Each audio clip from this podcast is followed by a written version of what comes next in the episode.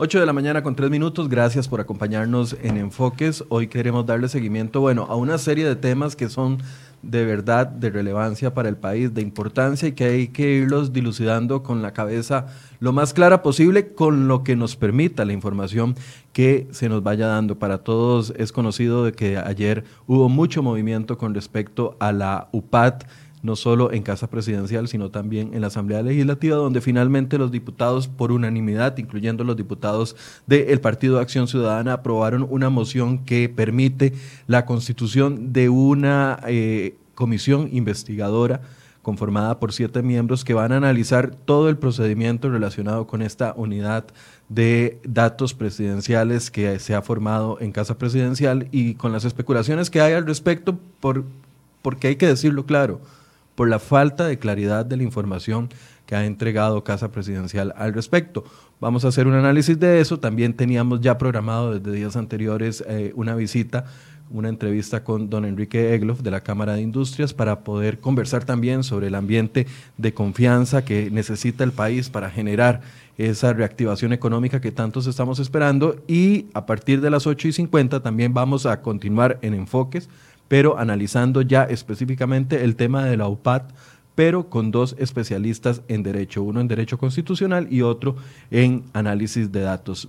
Mientras tanto, le voy a dar la bienvenida y el saludo a don Enrique Egloff, que nos acompaña esta mañana. Buenos días, don Enrique. Buenos días, es un gusto siempre estar aquí en su programa, la verdad, este, y para compartir sobre temas que son urgentes y importantes para el país de atender temas que son urgentes y a veces la agenda del día a día se impone también, don Enrique. Sí, por supuesto, ¿verdad? Y, obviamente temas este, eh, como los que hemos vivido en estos últimos días con el tema de, de la unidad para, presidencial para la administración de datos, este, obviamente se nos atraviesa el caballo, como decimos en Costa Rica, ¿verdad? Entonces, ojalá que esto eh, se arregle, se atienda, se aclare y por supuesto este, que esto no impida que, que hay una gestión urgente que hacer para generar empleo y para poner a crecer la economía. Usted me decía ahorita, bueno, yo le proponía eh, pedirle una opinión al respecto y usted me decía, hay que hoy ser prudente en este tema. Por supuesto.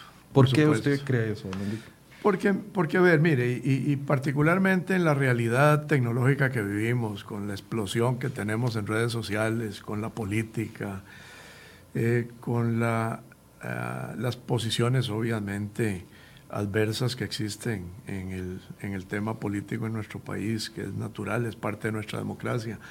Este, pero las redes sociales son importantes, pero a veces, a veces hacen daño, ¿verdad? El manejo de las redes sociales en alguna medida con cierto grado de, de irresponsabilidad a veces, ¿verdad? Porque hay mucha gente que opina y, y hay que entender que hay un derecho a opinar, hay un derecho a la libertad de expresión, pero la gente tiene que informarse un poquito.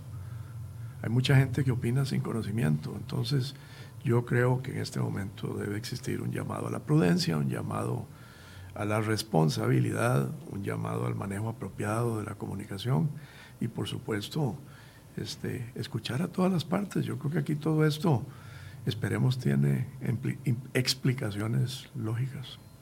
El, el, tema de la confianza es uno de los temas que hemos abordado y la última vez que usted vino habíamos hablado de, esa, de, de ese tema y posteriormente, bueno, vino una comunicación del ministro de Hacienda donde hablaba del levantamiento del secreto bancario, eh, sin una explicación, nada más como una idea tirada al aire dentro de, dentro de una comparecencia en la Asamblea Legislativa que también generó en algunos sectores del, del sector productivo, valga la redundancia, alguna preocupación.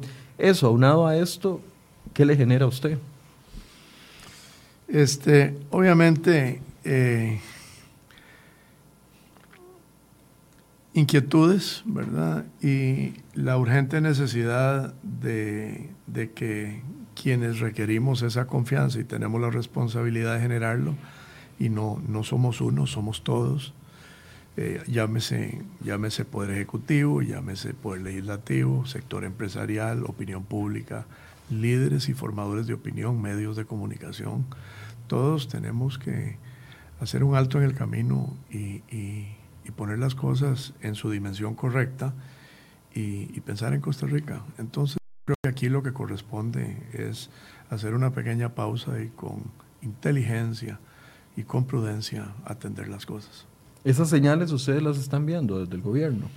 Mire, en el mundo, en el mundo de hoy, este, eh, independientemente del color político y de las, de las actividades en las que los, los, seres humanos estamos, eh, yo creo que cometemos errores, ¿verdad?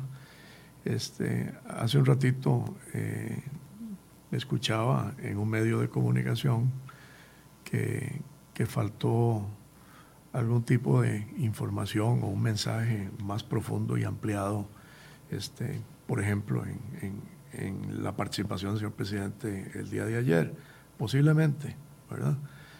Eh, y, puedo coincidir, por supuesto, con ello, pero hay que entender que el costarricense está esperando eh, un mensaje, el costarricense y el mismo gobierno necesita dar una, dar una primera señal. Y, bueno, yo creo que en este momento, eh, en mi calidad de presidente de los industriales, mi mensaje es prudencia, este, tengamos, hagamos una pausa, valoremos muy bien las cosas, escuchemos a las partes y, aportemos nuestro mejor consejo pensando en los mejores intereses de Costa Rica. Hablemos de, eh, ampliando el tema de la, de la de la confianza desde la perspectiva de la, de la cual ustedes la enfoquen, no sé cuál, será, pero cuando hablábamos en temas anteriores o la, la, vez que usted nos visitó, decía, es necesario crear ese clima para que venga eventualmente de la mano la reactivación económica, para que venga eventualmente de la mano la reactivación del empleo. Esas condiciones, algunos creen que se están dando, otros creen que no se están dando. ¿Por dónde debe de empezar esa, esa gestión? si no está saliendo de casa presidencial, ¿de dónde tiene que salir? Pues a ver, sin lugar a dudas, este, quien principalmente debe de contribuir a generar confianza es el, el, Poder Ejecutivo. Y la cabeza del Poder Ejecutivo, por supuesto, es el presidente de la República, pero nos corresponde a todos sumarnos al esfuerzo y aportar la cuota de generación de confianza que, que nos corresponde. Eh, yo creo que hay, hay, hay un punto que es importante, ¿verdad? Mencionar. Este, y, hay que ser justo. Se han tomado acciones. Hemos visto acciones importantes en Costa Rica que por muchísimos años eh, se han pospuesto a partir de la urgente necesidad de atenderlos. Desgraciadamente en Costa Rica tenemos que llegar a, a, tocar fondo para que, y aquí hay una crisis para que se resuelvan las cosas. Este, voy a partir con la reforma fiscal que fue eh, eh, liderada por la clase política, por el gobierno, por los diputados de, de, la Asamblea Legislativa y finalmente, después de un apoyo y una discusión y aportes de todos, este, fue aprobada. En segundo lugar, este, proyectos de ley a partir de la experiencia que vivimos con motivo del proceso de aprobación de la reforma fiscal, este, con las manifestaciones, con los excesos en las huelgas, nos condujeron a que eh, finalmente se aprobara una ley para poner orden, para regular las huelgas en este país. Y no es privar a los costarricenses de los derechos, es entender que los servicios esenciales de un país y la economía de un país, y voy a agregar la palabra empleo y la libertad de los costarricenses, no se puede lesionar. Yo tuve una, una afortunada este, asistencia al Congreso de Industriales de Colombia el año pasado. Siempre nos invitan y procuramos participar porque aprendemos de ellos y en algunas cosas pues enseñamos lo nuestro, compartimos las mejores prácticas como organizaciones. Y me tocó compartir con, algunos líderes sindicales de, de, organizaciones colombianas muy importantes, ¿verdad? Este, centrales sindicales importantes, que en resumen yo podría decir, no se pueden defender los derechos de los trabajadores si se afecta el empleo. Vea qué importante, si se afecta la producción, si se afectan las fuentes del empleo. Ah, aquí tenemos que lesionar a quienes generan empleo y eso no se vale.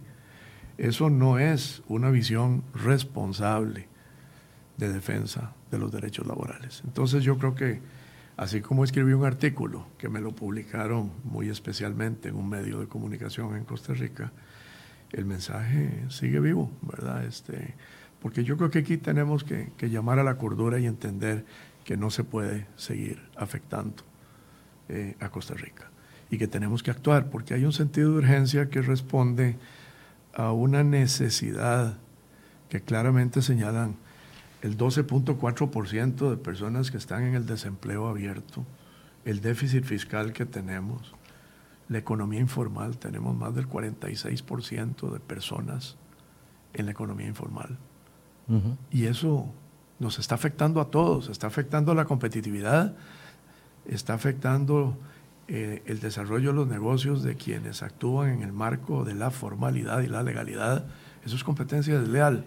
correcto. Pero ¿dónde ve usted el, sentido de, urgencia? Es que, a ver, yo, yo, me cuesta verlo. Por eso le, pido, si es que se lo está viendo claramente en alguna acción, que me ayude a entenderlo. Pero, digamos, el tema de, eh, de la informalidad no hay una acción concreta por parte de la Caja Costarricense del Seguro Social o la Junta Directiva para abrir eh, la posibilidad de que la gente se formalice. Entonces se tratan de formalizar y tienen problemas para hacerlo y salen con grandes deudas. Por supuesto. Vea, ¿cómo le va a decir a usted, a una persona que nunca ha estado en la formalidad y que ha tenido una actividad, ¿verdad?, para sobrevivir o para desarrollar eh, algún tipo de gestión y generar un ingreso para sus inmediatos y cercanos familiares y núcleo o núcleo familiar, que se formalice, lo trae y cuando llega a tratar de formalizarse, le dice, ah, para formalizarse usted va a tener que pagar todo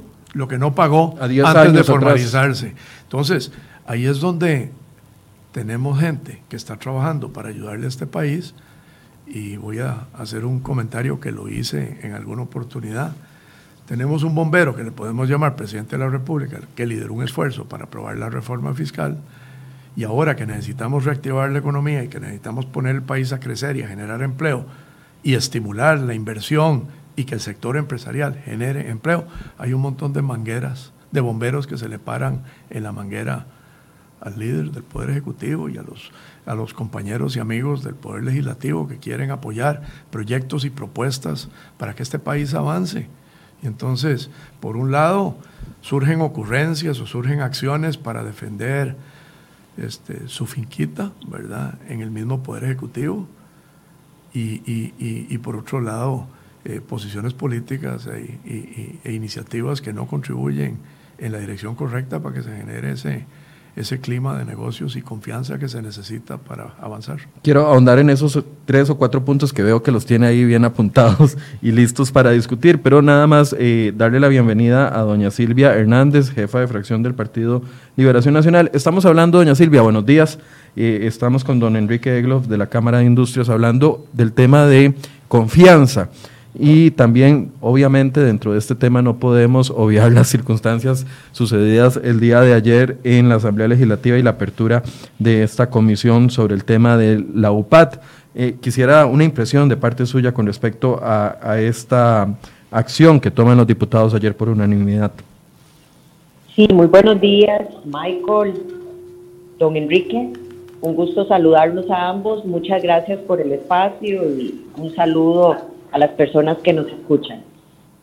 Eh, yo también me quiero sumar a ese gran espíritu, pero además poderoso mensaje que significa la palabra confianza. Y es que una de las tareas fundamentales de cualquier gobierno es inspirar confianza. No hacerlo en ciertos momentos o en algunas ocasiones. Eso es de forma continua y sistemática sobre todas sus actuaciones. Y hoy, con la sorpresa que nos toma esta decisión vía un decreto tomada el fin de semana, el viernes, eh, se lee por parte de la ciudadanía en general que el gobierno ha fallado a ese principio básico, como lo muestra este, este triste evento, porque yo tengo que decirlo así, que se está dando en este momento en donde hay que ponerle fuerza y energía a una serie de actuaciones eh, que también la población está demandando. Eh, yo creo que no es un tema menor, es un tema serio que merece eh, muchísima discusión, muchísimo análisis, muchísima razonabilidad. Y yo diría que hasta un esfuerzo por hacer y trabajar de forma concienzuda con este tema. ¿A qué me refiero? Bueno, hoy se sienten las personas, los costarricenses, vulnerados en un tema de posible acceso a datos confidenciales, posible acceso a información y para qué uso de esa información. Y yo aclaro esto muy rápidamente, Michael, es que aquí eh, ni la Asamblea Legislativa, ni las personas que han preocupado indignación o molestia, estamos creyendo que hay que volver a las épocas de, la, de las cavernas en donde no se pueden usar datos estadísticos. Hemos sido impulsores de un proceso de adhesión a la OCDE en donde el primer proyecto de ley fue fortalecer el Sistema Nacional de Estadística. Esto no se trata de esa discusión. Esto se trata de una confianza a través de la transparencia o de la falta grave de transparencia que en principio ha cometido el gobierno de la República. Entonces, hay una serie de interrogantes enormes de no saber si esos datos fueron tomados o tratados de forma segura, si hubo filtraciones, si se utilizaron para orientar una política pública sana o si para favorecimientos políticos de una agrupación, si se siguieron los protocolos debidos, si se usaron o cuáles instituciones facilitaron. En fin, básicamente sabemos poco o absolutamente nada sobre las acciones de la presidencia en el manejo de datos confidenciales de las personas. Así, Liberación Nacional presenta, entre otras acciones, el día de ayer especial. Y aquí robo dos segundos solo para decir que esta es una comisión que pretende hacer un trabajo expedito de forma intensa y rápida para que no se diluya en el tiempo ese clamor de este sentido de transparencia que es lo que cultiva esa confianza que tanto se requiere en ese momento. Es una comisión de tiempo corto conformada por siete miembros que va a tener la posibilidad de citar a personas que hoy el reglamento no permite que vayan al plenario. Por ejemplo, el presidente de la República, pero que en una comisión sí se puede lograr. Y aquí la idea es esclarecer esa información. Yo diría que tendría dos tintes, técnico-legal, poder ir a la profundidad de estos hechos, de esas respuestas a las preguntas que hoy no sabemos, las respuestas a esas actuaciones, pero además sugerir ante cualquier vacío que se identifique en el marco legal transformaciones o cambios que no vuelvan nunca más a abrir la puerta o la ventana a lo que hoy se usa como excusa para sacar un decreto de ese tipo. Doña Silvia, conversábamos con don Enrique sobre la necesidad de que esta conversación, esta investigación sea una investigación balanceada porque al fin, al fin y al cabo eh, la falta de comunicación, de transparencia de presidencia hasta el momento, que esperamos que cambie, lo que puede generar son especulaciones con respecto a lo que sucedía. Por ejemplo, a esta altura, después de cinco días, no sabemos el listado de las bases de datos a las que se tuvo acceso y al tipo de, datos personales a los que se tuvo acceso. Lo hemos pedido y todavía no se nos ha entregado. Pero por otro lado, tenemos que balancear el costo país que nos puede salir una discusión de esto generando más clima de desconfianza. ¿Cómo lograr ese balance? Bueno, yo creo que lo más importante es el mecanismo que se utilice. Y por eso nosotros apostamos, no significa que en el plenario no se deban dar algunas eh, aclaraciones, porque esto no es abusar de los instrumentos que tiene la Asamblea Legislativa, es que es exigir respuestas para casualmente no brincar a conjeturas o eh, tesis o hipótesis de todo tipo que se están generando ante ausencia de respuestas claras por parte del gobierno. A mi juicio y el de mi fracción es la conformación de una comisión el mejor instrumento del que puede echar mano la Asamblea Legislativa para hacer un trabajo serio y balanceado, casualmente, en donde las voces se escuchen. Y aquí no estamos partiendo del hecho de que ya tenemos las respuestas, sino para qué hacer una comisión. Pero esa comisión puede esclarecer actuaciones o no, y no estamos partiendo de que las hay, pero sí se necesita aclarar y tener certeza de cómo fue el manejo de esos datos confidenciales, repito, no satanizando que se haga uso de eh, materia estadística para conformación de política pública. Eso es un tema superado que no debería de más bien enredar la discusión. Bueno, usted fue viceministra de Planificación. Perdón que le interrumpa, usted fue viceministra de Planificación. Ese trabajo se hace constantemente en el Estado. Ese trabajo se hace permanentemente, se hace desde Mideplan, se hace desde el INEC, se hace desde una oficina seria y fuerte que tiene el Banco Central de Costa Rica que maneja datos estadísticos macro para poder definir un programa macroeconómico, por ejemplo, y una serie eh, de, de gerencial, gerencialidades de política pública, pero no de la forma en que por lo menos a lo que se conoce a hoy ha sido como se ha manejado. De nuevo, es tener respuestas a una serie de dudas que saltan con justa razón por acontecimientos.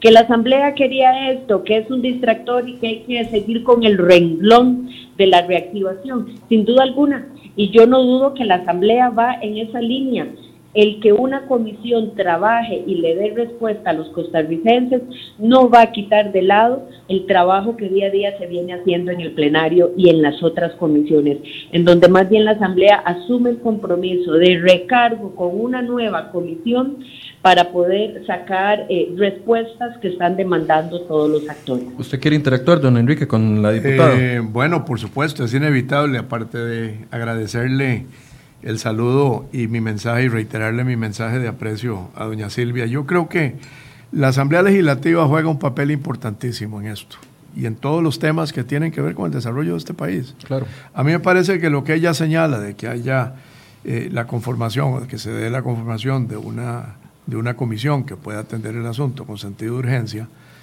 yo voy a hacer un comentario. Eso suma a la confianza que se requiere, porque aquí muchas veces nos, nos pasamos el tiempo en discusiones, evaluaciones, eh, muchos con tintes políticos, en un país donde nos caracterizamos por vivir en una campaña política permanente desde el momento en que terminan las elecciones anteriores, y ahora eh, podemos sumarlo en el momento en que, en que tenemos diferentes tiempos para las elecciones municipales y las elecciones presidenciales. Pero bueno, ese no es el tema de momento. Lo que sí es urgente y quiero reconocer públicamente el mensaje que da doña Silvia. Aquí no podemos dejar de hacer lo que urge hacer por atender este tema, pero este tema tiene que ser atendido con urgencia. En la Cámara de Industrias de Costa Rica nos caracterizamos, y por razones obvias de nuestro sector industrial, como lo dice el nombre, por conocer muy bien lo que significa la cuarta revolución industrial, lo que significa Big Data, lo que, lo que, lo que implica eh, eh, el manejo de datos y el procesamiento de datos que son importantes para la definición de política pública y para las empresas. Entonces, hay algunas consideraciones importantes que son fundamentales para, para, para que este esfuerzo no sea politizado, porque es importante, y que se institucionalice. Doña Silvia, que ha estado en planificación, eh, por supuesto tiene muchísimo que aportar en esto y, otros distinguidos costarricenses del sector político y sector privado, por supuesto también. Pero uno de los puntos medulares en esto es, tiene que haber una definición clara del concepto eh, para, y las reglas del juego que deben existir para, para el manejo de esa información. Seguridad, transparencia, un muy alto nivel profesional y personas idóneas con principios y valores costarricenses, democráticos, ¿verdad? Y de reconocido prestigio y reputación para liderar esos esfuerzos. Y por supuesto, eh, ante una claridad para ese manejo de la información, de información que es importantísima, para, como lo dijo doña Silvia muy acertadamente, para la definición de política pública, una adecuada comunicación. Y ahí es donde estamos fallando siempre en Costa Rica. Y, y, creo que el gobierno debe de atender las falencias en materia de comunicación. Este, y nosotros, por supuesto, desde el sector empresarial, que necesitamos con sentido de urgencia generar empleo, y para generar empleo para invertir, hay que generar confianza, estamos a las órdenes para ayudar. Sí, me, quedo con eso, porque, a ver, el clima de desconfianza que ha generado esta discusión, independientemente de las posiciones a favor o en contra, la comisión podría ayudar a dilucidar lo que es cierto, de lo que no es cierto, de lo que es especulación, de lo que fueron hechos, lo que pudo haber sido una falta, de lo que no fue una falta, y al final de, cuentas, que el empresariado, que el ciudadano, que, el, que los diferentes sectores del país vean que en los órganos del Estado, cuando hay un peso, hay un contrapeso y se puede llegar a una solución en el asunto. Eh, no sé si, si doña Silvia piensa igual. Absolutamente. Yo, yo secundo las palabras de ambos. Eh, esta no es una comisión que parte de la idea de, de qué es absoluta, eh, la, absoluta verdad. Es casualmente, me gusta lo que usted señala, Michael, identificar qué es verdad y qué no es verdad. Identificar si hubo falta o no hubo falta. Y además, ojalá dar un paso más allá y proponer si se evidencian vacíos legales para cerrar cualquier portillo que busque qué? Privar eh, el acceso a datos, jamás. Privar o censurar o, o resguardar la protección individual como se ha venido manejando y se supone ya resguarda la ley de estos datos confidenciales. Entonces, aquí me parece que la comisión tiene que tener ese matiz, tiene que tener ese elemento técnico legal y tendrá, diría yo, sumándome a las palabras muy acertadas también de don Enrique, ojalá que el gobierno entienda eso, de la de que este no es un tema menor y que a todas luces requiere la seriedad del caso. Ojalá que se pongan a la disposición más bien y se adelanten de la comisión y que eh, entendamos que en esa comisión eh, necesitamos revisar y recibir a una serie de personas, incluyendo al señor presidente de la República, de manera tal que eh, ese es el objetivo, eh, hacer un trabajo serio y consensuado de una forma eh, muy expedita para tener una respuesta clara y contribuir a esta transparencia como elemento necesario y vital de cualquier proceso de confianza país. Bien, muchas gracias, doña Silvia, por el tiempo. Con mucho gusto, buenos días. Buenos días. Volvamos al tema de, la, de lo que estábamos hablando. Yo le preguntaba, ¿usted ve esas señales de, de urgencia por parte de, algunos de los sectores que tenemos que mencionarlos, son gobierno porque son los que tienen el poder de actuar. Y le ponía el ejemplo de la lucha contra eh, la informalidad. Yo no veo por ningún lado una acción concreta de gobierno que vaya enfocada a luchar contra ese 46% de informalidad que está ahogando al empresariado formal, por ejemplo.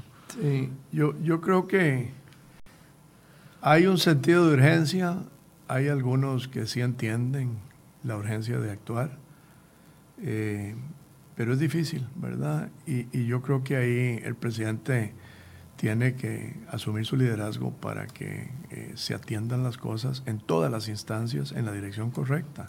Yo mencionaba, por ejemplo, que para generar esa confianza, este, todas las, autoridades que están, por ejemplo, en el Poder Ejecutivo, deben de sumarse para no este, atender sus intereses o gestiones de su propia institución que dirigen para que éstas no riñan con, con, esa, con esas acciones urgentes y coordinadas entre todos que debemos que debemos todos este, impulsar. Eh, es muy difícil este, gobernar, como es muy difícil manejar una empresa si usted no tiene la gente idónea y la gente que entiende claramente cuáles son las prioridades país y con, y con ello las prioridades de gobierno para que sus acciones no riñan contra esas prioridades país. Eh, yo podría citarle muchos ejemplos de proyectos de ley que están en la Asamblea Legislativa o, directrices, ¿verdad?, que, que, no contribuyen en la dirección correcta a esa urgente necesidad de, generar empleo. Y podemos, podemos hablar de algunos de ellos, ¿verdad? Este, hay instituciones en este país que perdieron eh, su norte y que perdieron su vigencia. Y hay gente que se sigue resistiendo a entender que esas instituciones o se transforman o se cierran. ¿Está hablando de Recope? Estoy hablando de muchas. No, yo creo que el Recope no hay que cerrarlo. Yo creo que los, los, los amigos, los, los, señores que están al frente del Recope, ya que me pregunta, lo que tienen que entender es que primero, no se puede ampliar el monopolio. Segundo, el monopolio está en, en hidrocarburos, en derivados de petróleo. El petróleo no está, el, el, el, monopolio no está en otras actividades. Segundo, que la organización, y por razones de inversión y de, y de obviamente, de economía de escala, y porque la verdad, eh, el petróleo está en vías de extinción en su utilización, aunque seguirá usándose los derivados de petróleo por un tiempo. Este, eh, ya no se justifica hacer una inversión como se perdió el tiempo y dinero con Soresco. Entonces, enhorabuena que ese tema se cerró, pero entonces no volvamos a revivir a una institución para que produzca lo que no tiene la capacidad de producir las futuras fuentes alternativas de combustibles. Para eso está el sector privado, para eso está la academia, para investigar. Entonces aquí lo que hay que hacer es eh, hacer más delgadita la organización para que su impacto en los costos eh, no sea lo que hoy es, hacerlo eficiente, ¿verdad? Y este, hay quienes dicen, vendemos recope. Bueno, pero ¿qué? ¿Vendemos recope con el monopolio o sin el monopolio? Pues con el monopolio vale, sin el monopolio no vale. Porque para importar y distribuir combustibles...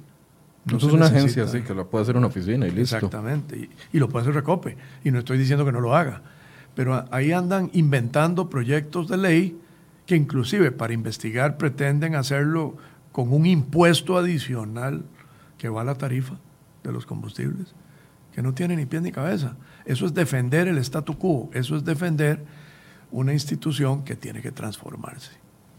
El hecho de, se lo preguntaba antes, el hecho de algunas iniciativas que anunció el ministro de Hacienda, ya usted tocó el tema de venta, el ministro nunca me mencionó Recope, sí mencionó eh, la venta de VIXA y mencionó la venta o concesión de FANAL. ¿Esa es la dirección correcta en la que ustedes ven? Mire, hace muchos años me tocó vivirlo y, las canas que tengo, pues obviamente lo confirman. Eh, se vendieron las joyas de la abuela, ¿verdad? Hubo una crisis en la década de los 70, inicio de los 80, ¿verdad? Y este, para enfrentar el problema se tuvieron que vender las reservas del Banco Central, las reservas de oro. Costa Rica tiene eh, joyas todavía, algunas muy depreciadas, como Fanal. Es más, Fanal yo creo que no es una joya. Digámoslo, una joya con piedras de fantasía. Una reliquia y un recuerdo. Bueno. Un recuerdo este, bonito. Hay, hay, quienes siguen defendiendo eh, una empresa que no debería de seguir funcionando bajo el Estado costarricense, con la excusa de que le suple el alcohol a la Caja Costarricense del Seguro Social y a los hospitales. Usted sabe que FANAL no produce alcohol, que todo se lo compran al sector empresarial, que todo el alcohol se lo compran a eh, los ingenios azucareros que lo producen. Entonces, ¿cuál es el rol de FANAL? Comprar y perder dinero, porque eso es lo que está pasando o lo que se pretende es vender panal con el monopolio, entendiendo o malentendiendo que aquí los monopolios públicos y, privados, ¿verdad? Son odiosos y no deben, no deben promoverse, no deben existir. Se aprueba una ley de competencia y se hace una reforma a la ley de competencia, bueno, hay que atender no solamente los temas de monopolio privado, los temas de monopolio público, porque atentan contra la competencia. Ve lo que ha pasado con las telecomunicaciones. Es fabuloso lo que ha pasado con la competencia en telecomunicaciones. El acceso a la telefonía celular. Costa Rica tiene uno de los indicadores más grandes en, telefonía celular a nivel global per cápita. Es impresionante. Y, y las tarifas. Ve lo que está pasando. Entonces, ¿qué tenemos que hacer? Eficiencia en las instituciones y que las que no cumplen un propósito o se cierran o se venden. Se venden si se puede pero, pero aquí terminamos proponiendo acciones que urgen y yo coincido con el señor ministro, hay que vender algunas instituciones mientras tengan valor y no cuando no valgan nada. Sí, no, cuando, VIXA llegue al estado de Bancrédito, digamos, si es que llegara o estuviera en ese camino. Ojalá que no. ojalá que no. Ojalá que no, pero, pero VIXA, por ejemplo, es, una, es un banco que pudo haberse convertido en un banco para el financiamiento del comercio exterior de este país, pero no lo permitieron. Los mismos dueños, en su momento, no lo permitieron, los bancos del Estado. Y eso yo me atrevo a decir quizá falta de visión o falta de entender que en su momento este, podían haberse transformado y aportarle valor a, ellos mismos como, como accionistas de VIXA, pero también al país. Ahí es donde todavía seguimos eh, ayunos de, acciones para financiar instituciones para financiar las exportaciones y las importaciones de este país. E, esa idea de recaudar de las instituciones el, eh, algún porcentaje de 246 mil millones de supuestos superávits para abonar al déficit fiscal, ¿cómo les suena a ustedes? Es una buena iniciativa, pero a ver, este, el problema hay que resolverlo por el fondo, ¿verdad? El fondo tiene que ver con el gasto, el fondo tiene que ver con la deuda, el fondo tiene que ver con acciones que vengan verdaderamente a impactar el déficit fiscal y el déficit fiscal eh, está eh, incidido definitivamente por el gasto, por las transferencias y por el servicio, por las tasas de interés por el costo financiero de la deuda enorme que tenemos, que es más de 35 mil millones de, dólares. Y, póngase usted a hacer matemáticas. ¿Cuánto, cuánto de, usted es contribuyente? ¿Cuánto, ¿Cuánto debe usted? Si analizamos, este, a ver, la deuda y la dividimos por la población económicamente activa, ¿cuánto debe cada costarricense? ¿Y los demás? Ah, no, los demás no, no se les puede cobrar porque no tienen ni, el patrimonio, ni tienen con qué, ni tienen por qué, ¿verdad? Ni están en la formalidad. Entonces, este, vea qué complicado. Este, también ahí no hay equidad. Y esa equidad tiene que atenderse por la vía de la generación de empleo y la formalización. Ataque al contrabando, aprovechamiento de recursos naturales en este país. Nosotros tenemos en Costa Rica lo que llamamos una industria de transformación. Importamos todo lo que no usamos y aprovechamos y le agregamos valor nacional, lo vendemos en nuestros mercados locales y regionales y en los mercados de exportación. Y estamos exportando con salarios altos, con servicios ineficientes y costosos, con impuestos, por ejemplo, en combustibles industriales. Pagamos al importar eh, los combustibles industriales, el impuesto único para, para lo que fue creado para mantenimiento vial, ahora va a la caja única del Estado, pero exportamos impuestos, exportamos el impuesto único porque no hay forma de deducirlo o de no pagarlo, porque la ley así lo establece. Entonces, eh, hay que arreglar las cosas, ¿verdad? Y, y, por supuesto entender que hay que pagar la deuda y una, una forma de pagar la deuda Hoy día, ante una realidad, porque el gas natural es un combustible de transición, en Costa Rica hay gas, debemos explorarlo y explotarlo responsablemente. Y con ello podemos hasta pagar deuda. Entonces, eh, muy, muy bien las iniciativas del señor ministro. Yo le hice una recomendación hace unos días para que valoráramos seriamente y con responsabilidad, pensando en los mejores intereses de Costa Rica, sin entender por ello que estamos dañando la imagen de país en materia de sostenibilidad y protección al ambiente. Las cosas se pueden hacer y se deben hacer con responsabilidad. Para nadie es un secreto que el gas no es tan contaminante o no es contaminante como lo es los combustibles fósiles. Ahí hay una solución y que el ministro le respondió respecto a eso. Bueno, yo estoy seguro que el ministro y espero que otras autoridades lo entiendan y que juntos como costarricenses, pensando en los mejores intereses del país, a partir de un análisis y discusión seria, pero pronta, podamos este, considerarlo. Don Enrique, ¿qué, ¿qué, se le vino a la mente cuando escuchó la idea del ministro con respecto al levantamiento del secreto bancario? Lo primero es que existe. Aquí no existe secreto bancario. Entonces, ¿por qué este, plantearlo? Bueno, yo creo que este, es natural pensar que, el ministro quiera tener acceso a la información para atender los problemas, pero en esto también hay que conocer la realidad país. Para usted poder eh, tomar otras decisiones a partir de nuevos mecanismos o instrumentos que ya existen, ¿verdad? Y no quiero ni hablar de ellos, pero registro de accionistas, ahí está la información, los bancos tienen la información de las personas, si usted tiene alguna duda, si usted tiene bases suficientes para tener eh, necesidad de tener acceso a la información de las cuentas de las personas o de las empresas, usted puede recurrir a un juez y con la suficiente celeridad, con los argumentos debidos, usted tiene la información, la información está disponible. Los mecanismos están. Entonces, ¿por qué, ¿por qué no entender que hay un derecho constitucional a la privacidad, ¿verdad? a la confidencialidad de la información y que esa información en casos que sean necesarios se puede accesar? Entonces, yo creo que, yo creo que el ministro entiende también la realidad de los sistemas de información en Hacienda, que no se comunican entre sí, el uso apropiado, la seguridad, las personas que manejen la información. Sobre eso es natural que los costarricenses tengamos serias dudas. Por eso, entonces, ¿por qué plantear algo? Y, no se lo, se lo, tengo que preguntar al ministro, lastimosamente no ha podido venir hasta el momento, pero entonces, ¿por qué plantear algo que de una u otra forma va a generar lo que estamos tratando de construir, confianza, va, va a generar un, un menoscabo a eso. Sí, yo prefiero pensar que eso tiene que ver con el sentido de urgencia de generar nuevos ingresos y de buscar este, dónde están esos ingresos. Y ahí yo creo que tiene mucho que ver esa posición recurrente de muchísimos años y meses de la hacienda pública de este país, particularmente las autoridades tributarias, que no entienden que en vez de buscar los impuestos donde se evaden, eh, que es en la informalidad, en el contrabando, en el comercio ilícito y en, otras,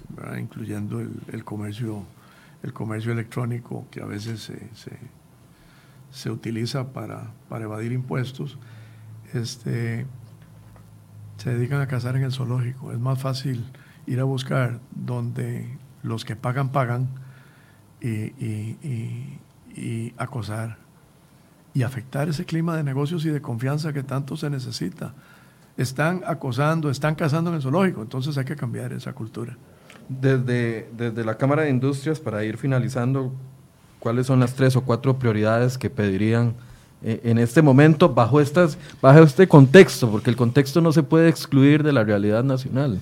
Bueno, mire, este, recientemente, y esto es algo que, hemos planteado y hoy vamos a profundizar en, obviamente, con motivo del Día de la Empresa Privada, me va a tocar exponer a partir de las once y media, once y cuarenta y cinco de la mañana sobre las propuestas para la reactivación y crecimiento de la economía del sector industrial y en materia de energía.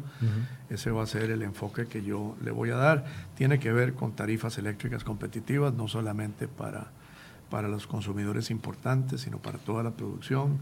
Tiene que ver, obviamente, con acciones puntuales como la exploración del gas natural con responsabilidad. Tiene que ver con... Perdón, ¿en ese punto hay algún acercamiento con la fracción de la Unidad Social Cristiana que ha estado planteando este tema? Eh, sí, sí, por supuesto, pero no de ahora, sino desde hace muchos años, ¿verdad? Desde la administración anterior y el proyecto de ley que ha estado impulsando la iniciativa eh, eh, eh, el diputado o los diputados de, la Unidad Social Cristiana. Don Erwin específicamente. Don Erwin Macís, pero también aquí han estado Pablo Abarca, ¿verdad? Este, en esto y diputados de la fracción anterior que, que, lo han con mucho tino y con mucha visión tratado de impulsar, este, deben de avanzar. El tema de simplificación de trámites es urgente. El gobierno está trabajando en esto y nos sentimos, la verdad, muy esperanzados y complacidos. Ahora voy a referirme a ello el Día del Empresario. Este, el respeto a la regla fiscal, sin lugar a dudas. Aquí todos tienen que poner de su parte. Aquí no hay Costa Ricas distintas. Aquí no hay repúblicas independientes. La, pregunta es a cuál regla fiscal.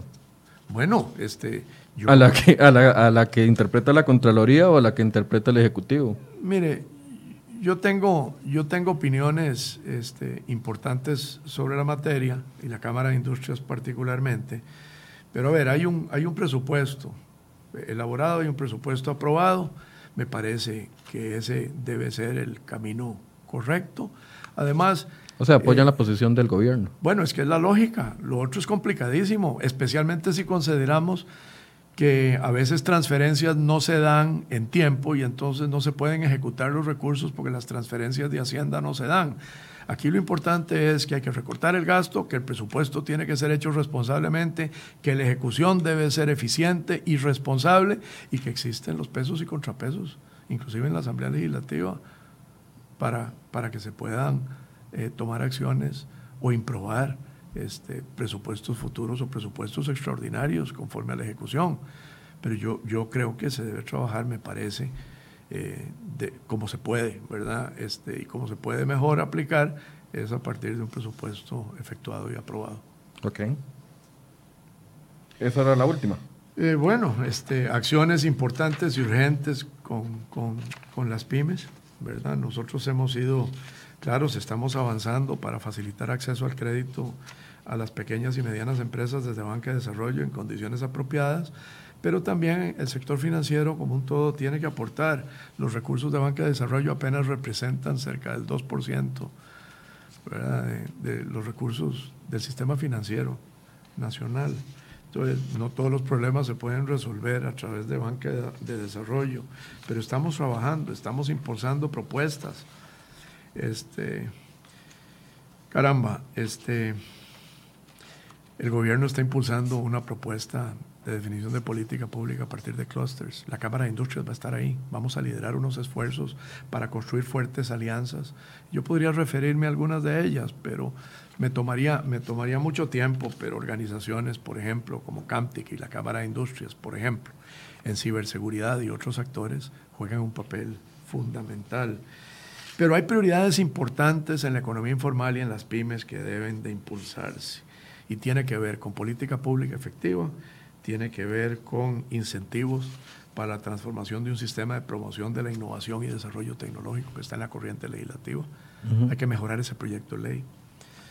Este, hay que fortalecer los programas y acciones para la internacionalización y encadenamientos productivos de las pymes al modelo exitoso, por ejemplo, de las empresas que están en el régimen de zona franca.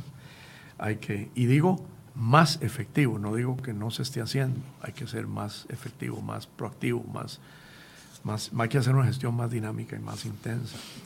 Este, profundizar los programas de acciones a financiamiento, como decía, y alianzas público-privadas.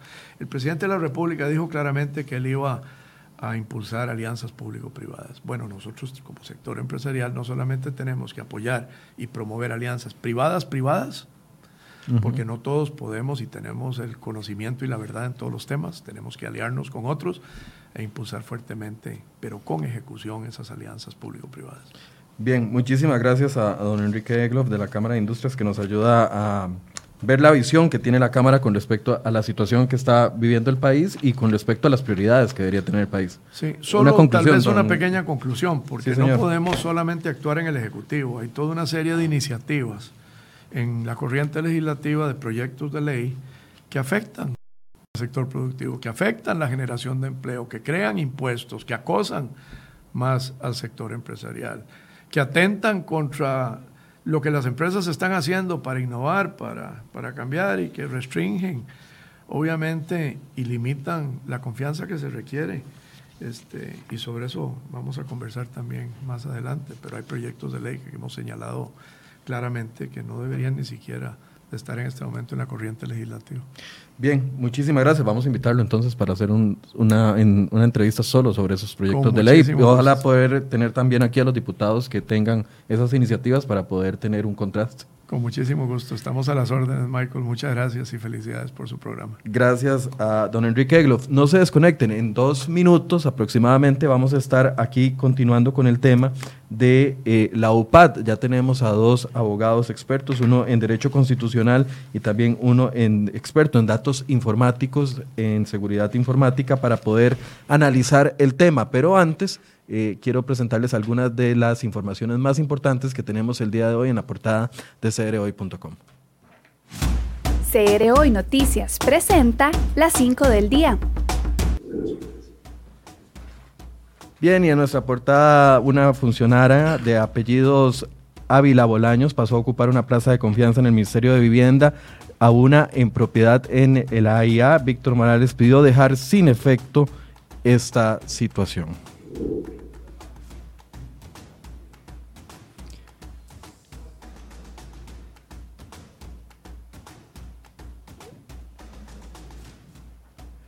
Reacciones de la Asociación Bancaria que se opone a eliminar el secreto bancario. Eso es parte de la información que tenemos en nuestra portada.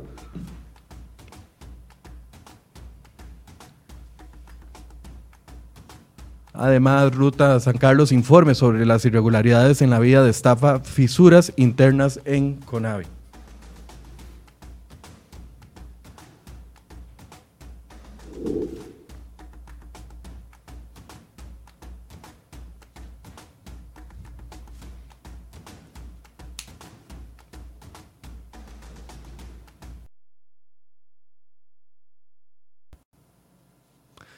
Bien, esas eran algunas de las informaciones. Les invitamos a que ingresen a cereoy.com y puedan ver esas y otras informaciones que les hemos preparado esta semana para ustedes. Bueno, como lo habíamos prometido, también queremos continuar con el tema de la UPAT y para eso hemos pedido la ayuda de dos expertos. Está con nosotros Esteban Alfaro, abogado constitucionalista, a quien le doy los buenos días. Muchas gracias Esteban por estar acá con nosotros. Buenos días a todos, gracias Michael por la invitación. Y don Juan Durango, que lo vengo conociendo en este momento, bienvenido, es eh, también abogado experto en Derecho Informático, ¿es correcto? Así es, en ciberderecho. En ciberderecho. Correcto. Eh, Hoy quisimos hacer el programa en dos partes precisamente para abordar, bueno, ya un compromiso que teníamos eh, de invitación a don Enrique Egloff de la Cámara de Industrias, sin dejar de lado esta situación que se veía ayer y que ha generado muchas preguntas desde el viernes anterior, cuando dimos a conocer la publicación del decreto. El decreto se publica eh, el lunes 17, es decir, ayer hace 8, pero había sido firmado desde octubre. Y la unidad son hechos comprobados. Eh, la unidad está funcionando desde hace 18 meses. Ayer comenzamos a preguntar específicamente cuáles son las bases de datos a las que tuvo acceso esta unidad. Eh, yo le hice una entrevista ayer a las 6 de la mañana que vino aquí muy amablemente eh, uno de los miembros o coordinador de esta unidad. Cuando yo le pregunté cuál es el listado específico de las bases de datos, no, no, no me supo responder. Hasta el momento, desde ayer envié la pregunta a Casa Presidencial una vez más, cuál es la cantidad de bases de datos, qué datos contiene cada una de ellas, cuándo los recopilaron, cómo los solicitaron, fue por medio de una, eh, un correo electrónico, fue por medio de un convenio y todavía esa información no la tenemos dadas por ellos. Entonces, esto es parte de las preguntas que van a darse dentro de la comisión investigadora, pero analicemos el marco legal, qué es lo que sucedió con esto. Quiero darle un espacio a cada uno de los abogados para que nos puedan explicar desde su perspectiva cuáles son los fuertes y los débiles que ven dentro de este decreto y si la derogatoria de una u otra forma llega a cancelar, a eliminar cualquier duda o si más bien eh, genera un acto de apertura para otras aristas. Eh, le voy a dar la palabra a Esteban para que empecemos desde el punto de vista constitucional, que ya le hemos hablado, Esteban. Sí, muchas gracias, Michael. Sí, es importante eh, tratar de hacer ciertas diferenciaciones en esos temas que hablamos, puesto que creo que se han tocado muchos, muchos aspectos muy importantes, pero siempre es bueno tratar de, volver un poco a la raíz y, tener un marco pues, teórico conceptual de ante qué estamos. Entonces, ¿por qué es que este tema, con mayor o menor razón por parte de algunos sectores, eh, genera preocupación? ¿Por qué? Y ayer lo comentamos brevemente y creo que hoy hay un espacio para desarrollar un poquito más, desarrollarlo. Estamos frente a un derecho fundamental ese derecho fundamental es el derecho a la autodeterminación informativa. Ese es un derecho fundamental que si alguien lo busca de forma literal en la Constitución política no va a encontrar esa palabra, evidentemente, lo cual no quiere decir que no tenga importancia, que no tenga validez y, no sea vinculante. Estamos hablando de una Constitución que tiene más de 60 años, entonces evidentemente no va a estar ahí de forma expresa. ¿Cómo nace este derecho? Este derecho nace del 24, que es el derecho a la intimidad. De ahí se deriva. De ahí se derivó incluso por medio de jurisprudencia desde muchos años antes de la creación de la, de la Agencia de Protección de Datos. Del artículo 24 de la Constitución Política. Exactamente. Entonces, eh, estamos hablando de que, de que ese derecho a la autodeterminación informativa no, no es que tiene 5 o 6 años, no es del 2012, no, no, esto viene mucho más atrás y como usted lo dice bien, tiene su origen en el 24. Entonces, ¿por qué es que esto genera algunas dudas y preocupaciones, insisto, con mayor o menor medida en cuanto a la razón? Porque es un derecho fundamental. Aquí quiero tocar un punto que tal vez creo que, que ha generado cierta confusión y es, es, ese es el, siguiente. Vamos a ver, si fuese tan sencillo determinar que algo es contrario a la constitución política, el, el, el, asunto sería pues muy fácil y no tendría gracia. Y el asunto no es así. En este caso, lamentablemente creo que la violación sí es bastante evidente, pero requiere cierto análisis. No es simplemente decir, no, es que va en contra del 24. Bueno, ¿por, ¿por qué está en contra del 24? Uh -huh. ¿Por qué viola el derecho a la autodeterminación informativa, concretamente el artículo 7 de este, de este decreto? Nada más quiero leerles sí, un señor. pedacito del artículo 7. En el segundo párrafo, Exacto. el artículo 7 tiene dos párrafos eh, amplios. En el segundo párrafo, la mitad dice, la ley 8968. También se brindará acceso a la OPAT a información de carácter confidencial con el que cuenten las instituciones públicas cuando así se requiera. Esa es tal vez la línea más polémica sí, de sí. todo el decreto. Yo creo que usted lo está diciendo bien, Michael. Vamos a ver. Podríamos aquí tener muchas discusiones y con el colega podríamos hacer algunos aportes de lo que se ha dicho en cuanto a la conveniencia no del decreto, en cuanto a sus alcances, qué podría estar bien, qué, qué se podría dar. Eso es una discusión muy interesante. Pero yo creo que desde el punto de vista del derecho fundamental hay que decir lo siguiente. Si uno revisa el artículo 8 de la ley, ese artículo establece algunas excepciones donde este derecho fundamental cede en cierta medida. Pero esa, esas excepciones tienen dos características. La primera, son total y absolutamente estrictas, sino para que tenemos derechos fundamentales, ¿verdad? Y la segunda, esas excepciones se aplican de manera, dice literalmente la norma, de manera justa y razonable. ¿Esas excepciones cuáles son? Cuando los datos son para temas de servicios públicos, cuando los datos son para la actividad ordinaria de la administración, esos son el, los incisos eh, E y F del artículo 8. Sin embargo, cuando usted va al decreto y compara decreto con ley, que debería concordar para que no sea inconstitucional, esa, esa concordancia no se da. No queda claro el artículo 7 de que ese manejo de datos confidenciales, entre comillas, que ahorita hablaremos de ese, de ese nombre, uh -huh. ahorita lo comentaremos, no queda claro que ese manejo es para eso. Entonces ahí encontramos un primer vicio.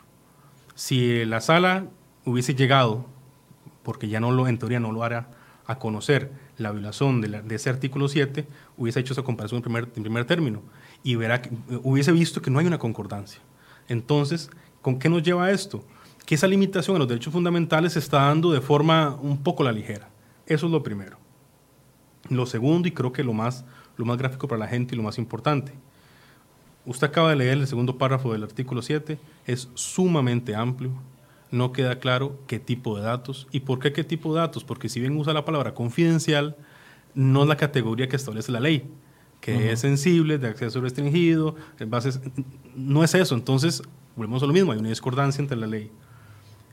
Otra cosa importante, la ley no está, este reglamento, este decreto, perdón, ejecutivo, no establece con, con claridad las garantías del manejo de quién lo va a manejar, de qué forma, con qué protocolos, deja siempre todo a, la ligera en un aspecto de, habrá un convenio con la institución respectiva, pero ese convenio puede estar bien hecho, mal hecho, a medias, no existir, entonces ahí el asunto pierde, pierde, tracción. A, a, mí me genera, y ya casi le doy la palabra a, a don Juan para que nos haga un acercamiento, pero a mí me genera, eh, digamos, mucha preocupación el hecho de que si vienen trabajando desde hace 18 meses, si ya han gestionado bases de datos, si ya las han tenido para trabajar, ¿por qué no hay un listado claro por parte de, Casa Presidencial diciendo, bueno, obtuvimos la base A, B, C, D, E, F, G que contenía los datos A, B, C y D?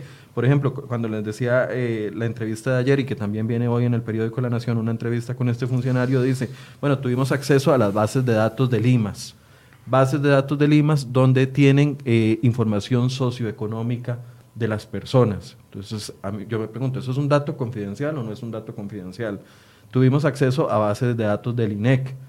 Eso es una base pública. Entonces, ¿para qué hacer un convenio para trasladar una base pública? O sea, hay como una discordancia entre lo que dice el decreto a lo que ellos están mostrando que están haciendo. Entonces, no, entiendo dónde está el límite entre datos confidenciales, si es que no existe ese término en la ley, a datos sensibles como, me parece que algo más privado que la información socioeconómica que tiene Limas, no, no difícilmente estará en, en, bases de datos, bueno, estarán las bases tributarias, etcétera, etcétera, pero esto puede ser considerado un dato sensible. Sí, totalmente podría ser considerado un dato sensible.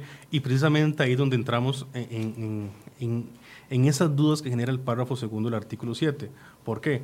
Porque la principal, la, principal, el principal temor de la gente, y que válidamente es cuestionable desde el punto de vista del derecho administrativo y constitucional, es que no existe una garantía del anonimato del dato. E, e, eso, vamos a ver, el decreto habla de los confidenciales, pero no, se establecen protocolos con claridad de que no va a haber una identificación, una, correlación entre la persona y el dato. Y esto es precisamente lo que tal vez en algún momento, de forma muy incipiente, la ley que podría valorarse una reforma, creo que es un momento oportuno para, de forma amplia y con cabeza fría, valorar una reforma. ¿Qué es lo que sucedió? La ley establece que para efectos estadísticos, científicos, eh, esos datos podrían transferirse, pero vamos a ver, el asunto es que aquí no queda claro exactamente la finalidad. Entonces el gobierno presenta ayer algunas explicaciones con mayor o menor razón de lo, de lo, del sentido de todo esto, pero lo cierto del caso es que no se ajustan totalmente a lo que se esperaría de este decreto y esta ley. Y por lo tanto, como lo comentábamos ayer, concretamente el párrafo segundo del artículo 7 sí podría valorarse con un alto grado de probabilidad que constiñe la constitución política. Don Juan, un primer acercamiento. Buenos días.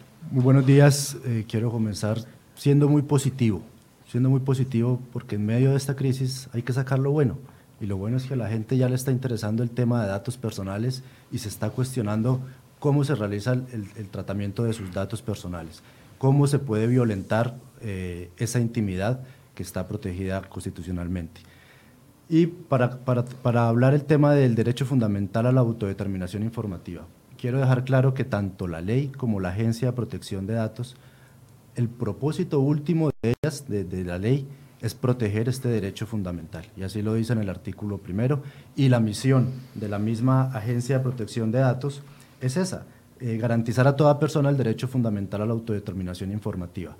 ¿Qué pasa? Que el gobierno a través de este decreto está haciendo una interpretación, en mi criterio, errónea del artículo 8, inciso E y F, como lo explicaba muy bien ahorita Esteban están haciendo una interpretación muy amplia y dice, como los datos son para fines públicos, para políticas públicas, entonces me puedo volar el derecho fundamental de la autodeterminación informativa. Y bajo ese criterio están violentando varias normas de la ley de protección de datos, en este caso. Por ejemplo, la transferencia de datos. Se prohíbe la transferencia de datos eh, entre instituciones en este caso si no hay un consentimiento informado de la persona. Expliquemos eso, por favor. El consentimiento informado es un instrumento legal que contempla la ley en el artículo 5, que es eh, el, responsable que va a recolectar los datos tiene que obtener el consentimiento expreso e inequívoco de la persona titular de los datos. ¿sí? ya con solo eso se cierra la posibilidad de transferir una base de datos completa o, me equivoco. A menos de que yo tenga el consentimiento informado de la cantidad X de personas que estén incluidas en esa base de datos. Como responsable de esa base de datos que está recolectando esos datos, le pida el permiso expreso a esa persona y le diga, entienda por favor y autoríceme a yo, a yo transferir sus datos a otra organización, a otra institución, a otra empresa privada, pública o lo que sea. En ese consentimiento debe quedar establecido muy claro ¿Cuál es el fin de los datos? ¿Qué tratamiento le voy a dar? ¿Quiénes van a accesar esos datos? ¿Para qué propósito los voy a tener y por cuánto tiempo posiblemente? La persona debe dar un consentimiento expreso, una autorización expresa. Y en el artículo 14, que habla de transferencia de datos, es muy claro al decir que los responsables de las bases de datos, públicas o privadas, solo podrán transferir datos contenidas en ellas cuando el titular del derecho haya autorizado expresa y válidamente la transferencia. Hagamos una pausa ahí y, ampliemos esto. Una información ya confirmada es que esta unidad tiene la base de datos de Limas. Ya eso está confirmado. Hoy eh, nos lo dijo ayer eh, el encargado de la UPAT y lo confirmó hoy al periódico La Nación también. Está en una entrevista completa cita específicamente la base de datos de el IMAS. En esa base de datos se podía transferir todos los beneficiarios, aunque sea entre instituciones y aunque sea el, Estado y aunque sea el gobierno y aunque sea la oficina de la presidencia de la República. Sí, aquí yo, en, el tema específico de la sesión, yo tengo una posición personal porque siento que se han dicho muchas cosas y, el tema es, interesante discutir. Si uno revisa el artículo 4 de la ley, habla de lo que es el, principio de adecuación. ¿Qué quiere decir esto? Y el colega lo ha explicado bien. Lo que dice es, los datos, eh, yo autorizo darle usted mis datos para determinado fin. Entonces yo le doy el dato a Michael, mi dato X, para que él lo utilice con el fin Y. Nada más para eso. Ese es el principio de adecuación. Ese artículo 4 establece una especie de excepción, y digo especie porque, insisto, la redacción podría ser mejor, y lo que dice es que este principio no se ve violentado cuando es para fines estadísticos. Entonces, de hecho hay un escritorio de la Procuraduría en, casos de Procomer incluso, en, algún momento con aduanas, donde se, le preguntó a la Procuraduría si la cesión de datos para fines estadísticos violentaba o no la ley de protección. En aquel momento la Procuraduría dijo que no violentaba. Mi posición es la siguiente. Si el decreto hubiese establecido de forma clara y desarrollada esa excepción del artículo 4, decir específicamente para qué fines y establecer la claridad que es para fines estadísticos y que el decreto contenga, que es tal vez uno de los otros vicios, una serie de garantías en el manejo y, carácter anónimo de los datos, tal vez no hubiese existido el problema con la sesión. Entonces, lo que quiero, mi posición es la siguiente: la sesión per se no es que esté mala, siempre y cuando tenga todos los requisitos que he dicho. Que la ley, que el decreto hubiese sido más estricto, que establezca las garantías y que quede claro que es para un tema de trabajos estadísticos y con carácter anónimo. Entonces, en el tema de la sesión, hay, ahí hay cierta tela que cortar, ¿verdad? Porque lo cierto del caso es que si se hubiese hecho de esa forma, que no se hizo, creo que la discusión de la sesión sería diferente. Lamentablemente, como se hizo, genera todas estas interpretaciones. Don Juan, ¿qué opina usted? Sí, estamos hablando de un derecho fundamental, como eh, ya hemos establecido acá, y se requiere todas las previsiones legales del caso que exige un derecho fundamental. Vía decreto, eh, erróneamente, pues el gobierno está, eh, trató de hacer algo eh, en, nuestro criterio completamente, o en mi criterio completamente ilegal. ¿Qué dice la ley respecto al consentimiento informado cuándo no se va a requerir? Lo dice muy claro en el inciso C del artículo 5, los datos deban ser entregados por disposición constitucional o legal, porque estamos hablando de un derecho fundamental, entonces la ley dispone que solo por disposición constitucional o legal, no vía decreto, vamos a acabar con, el, con, con ese eh, derecho de la autodeterminación informativa. Ahora, además, como también se ha apuntado acá, este tratamiento se venía haciendo ya hace un tiempo, ¿sí? Hasta eh, octubre se firmó ese decreto, la semana pasada sale en un ambiente político un poco enrarecido, porque hace poco se pidió el levantamiento del secreto bancario, etcétera que es lo que también ha incomodado a muchos. El punto es, si este tratamiento se venía haciendo desde hace días, la ley también exige que existan unos protocolos mínimos de seguridad, protocolos que deben ser inscritos en la Agencia de Protección de Datos, en la ProHub, que la agencia los debe autorizar y conocer con antelación. Por lo tanto, no es aceptable que primero no se conozcan, ¿sí? que no existan. Es claro el reglamento en el artículo 32 que dice que estos protocolos o que el que vaya a tratar estos datos debe crear medidas y procedimientos técnicos que permitan mantener un historial de los datos personales durante su tratamiento. Es decir, que si hubiera una auditoría hoy día, el ente que, o el responsable que realizó este tratamiento debería mostrar un historial apegado a este inciso E de cómo realizó ese tratamiento y de cuáles datos. Entonces, en el caso que usted me dice, sí, eh, pedimos una base de datos de Limas, deberían tener una bitácora de todo lo que se hizo con esos datos y qué datos recabaron.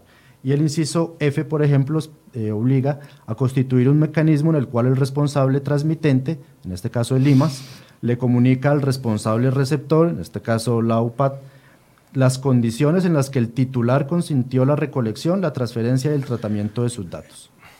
Eso existe, es una gran pregunta. Eso existe y eso tendrán que demostrarlo. Ese punto, perdón, Michael, ese punto es muy importante porque yo desconozco, y creo que nadie, lo sabe, eso es punto de la, de la crítica, qué bases ¿Y qué tipos de datos están en esas bases de esta unidad? No lo, no lo sabemos. Es que no lo sabemos. Por eso. Llevamos una semana preguntándolo y todavía no, no, son capaces de decirnos base de limas. Pero, ah, obtuvimos A, B, C y D. Hay una segunda pregunta que... que no lo van a hacer, yo estoy seguro que no lo van a hacer. Hay una segunda pregunta que es muy importante, porque digamos que, no eh, que, que, mañana o en un minuto tengamos ya, nos digan una lista de las bases y, y los datos. Ok, digamos que eso hipotéticamente pase. Hay una segunda pregunta muy importante fueron recolectados esos datos, supongamos que sensibles, de forma legal o espuria, porque no se trata nada más de decir el estado actual de las cosas. Decirte, aquí están estas cinco bases y, fueron estas cinco bases con estos datos. Bueno, ok. Es, el historial. Es, ¿Cómo llegó usted a ese dato de X o Y? En el caso de Lima sí se podría entender que el tema socioeconómico pues tenga sentido que en el Limas, pero, pero hay una serie de datos que no necesariamente yo haya dado o yo haya querido dar y eso es algo que es muy, muy importante. El, el, tema de la captación es clave y eso no es, no es poca cosa. E, eso puede hacer que el dato, desde su inicio, su captación, hasta que esté en la base, sea espurio. Algunos asumen, y, perdón que los interrumpa aquí, pero me interesa conocer la opinión, algunos asumen de que por ser la presidencia de la República, por ser el, el poder ejecutivo, la oficina del presidente, que es el máximo jerarca del país, solo por esa condición puede tener acceso a todas las bases de datos y a toda la información que esté en las diferentes instituciones del Estado. ¿Eso es correcto o eso es errado? hay, hay, una confusión, creo que, de, ideas. Según la Ley General de Administración Pública y la propia Constitución Política, evidentemente el rector de políticas públicas, tanto en administración central como centralizada, es el presidente de la República. Eso no se discute, eso está clarísimo y eso eh, ojalá que se potencie y se active mucho más. Eso, eso no, no se discute. Pero de ahí a decir que tiene acceso restricto a cualquier base de datos de cualquier institución, de cualquier tipo de dato, perdón por ser tan específico, pero es que es así, eh, eso es, eso es incorrecto. Eso no, no, es, no es de esa forma. No podría llegar el presidente de la República a tocar la puerta de la municipalidad de, de, Alajuela, por decir un ejemplo disparatado, y decir, bueno, vengo a revisar las direcciones específicas de las casas de los, del, del, distrito X. eso no tiene por qué ser así. ¿Puede el presidente pedir información de Limas porque él es el que pone al presidente de Limas? Tampoco. No, tampoco porque en especial, y en, el, y en el caso de Lima, tuvimos una grada de dificultad porque ahí sí hay aún datos más sensibles. Es que todavía la dirección de la casa puede ser un dato de acceso restringido, pero el tema socioeconómico es un escalón más arriba de protección que establece la ley, es algo totalmente íntimo. Sí, hay, que, hay que, entender que datos sensibles, eh, voy a hacer algo aquí, datos sensibles guion confidenciales, son datos que se pueden utilizar para... Eh, discriminar a una persona. ¿sí? La ley dice que datos de, opiniones políticas, orientación sexual, eh, eh, raza, ¿sí? Entonces, el dato financiero, en este caso para mí es claro que puede ser utilizado con fines eh, sensibles para la persona, ¿sí? que puede caer en cierta discriminación. Ahora, eso que usted dice sí me preocupa porque es, he, visto comentarios ah. de, la gente donde dice, pero si Facebook sabe todo de mí, ¿por qué no lo va a saber mi gobierno?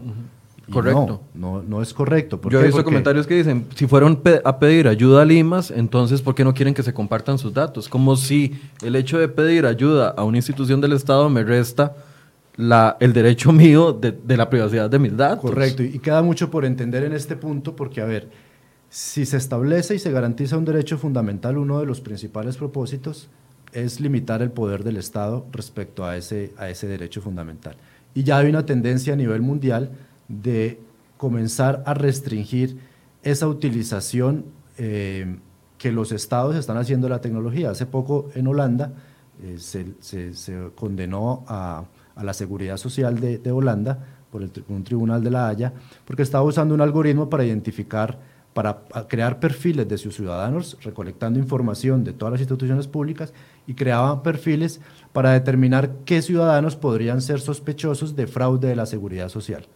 Entonces, algo muy parecido a lo que Hacienda está haciendo con sus criterios objetivos para determinar quiénes son sospechosos, al decir que si un beneficiario final vive fuera de Costa Rica, ya per se es sospechoso. Entonces, a Holanda le dijeron, no señor, usted no puede perfilar ciudadanos para meterlos en una lista negra de sospechosos si no han, si no han cometido ninguna falta. Entonces, si hay una tendencia a nivel mundial y Costa Rica debemos también enfocarnos en eso, a restringir ese poder del Estado respecto al uso de la tecnología, que este es el principio Esto, es, eh, eh, esto, esto va a seguir mucho más cuando el gobierno y, el Estado comiencen a implementar algoritmos, tecnología más avanzada, más compleja, ya hablaron de cámaras de videovigilancia, ya, ya han manifestado su interés de, de levantar el secreto bancario.